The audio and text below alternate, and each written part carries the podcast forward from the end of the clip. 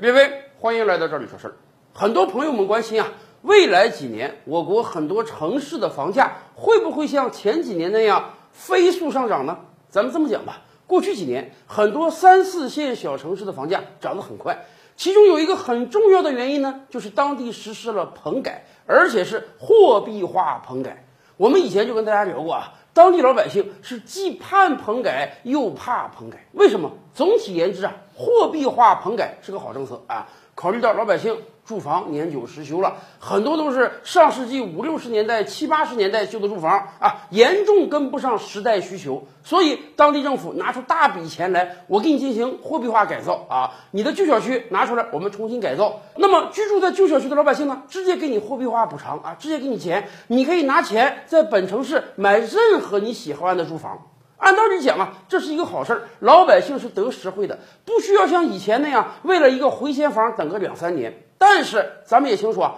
在短时间内，大量的棚改货币化资金进入到当地的房地产市场中，大家可以想象是个什么状态。所以很多三四线小城市在过去几年房价翻了一番，原因就是货币化棚改。那么未来几年我们还会不会搞货币化棚改呢？可能性很小了，我们也并不希望房价在短时间内有一个飙升。那么当地老百姓好问了：我们的小区如果环境比较差啊，是上世纪末甚至二十一世纪初建的这些小区，政府能不能帮我们改造呢？能的，我们就要推出这样改造旧小区的政策。是的，变货币化棚改为旧小区改造，这有两个好处啊，一方面。动用的资金呢，相对能少很多。你毕竟不是把旧小区全部推倒重建，而且咱们这么讲吧，这一轮改造啊，主要集中在上世纪九十年代末啊，本世纪初的一些小区。这些小区大多建于二三十年之前，如果现在就把这么新的小区推倒重建，实在是太浪费了。所以，我们只要拿出少量的资金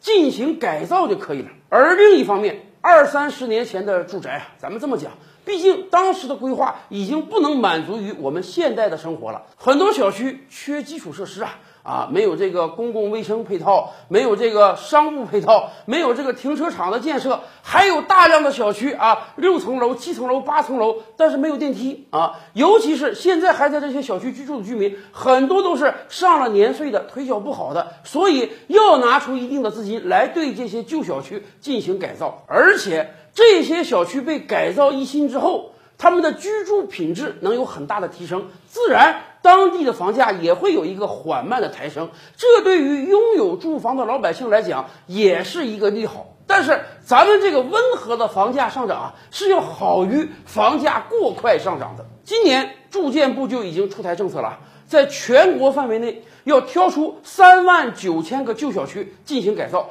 惠及超过七百万人口。而且这个政策在未来五年会一直实行。根据住建部的政策啊，我国目前有超过十七万个旧小区需要改造，有将近一亿人口居住在这些旧小区之中，确实啊，缺各种各样的生活配套措施。而国家说了，未来中央地方两级财政啊，就要拿出大把的钱帮助老百姓改善自己的居住生活，而且还给很多房地产商一个建议。以往很多房地产商啊，人家的业务模式很简单，拿地盖楼卖楼花赚钱。现在这种粗放式的房地产经营形式啊，已经很难了。很多地方的中小房地产商叫苦连天，说我们根本没法跟这个大资金、大央企抗衡啊，我们连地都拿不着。好喽，旧房改造是个机会了。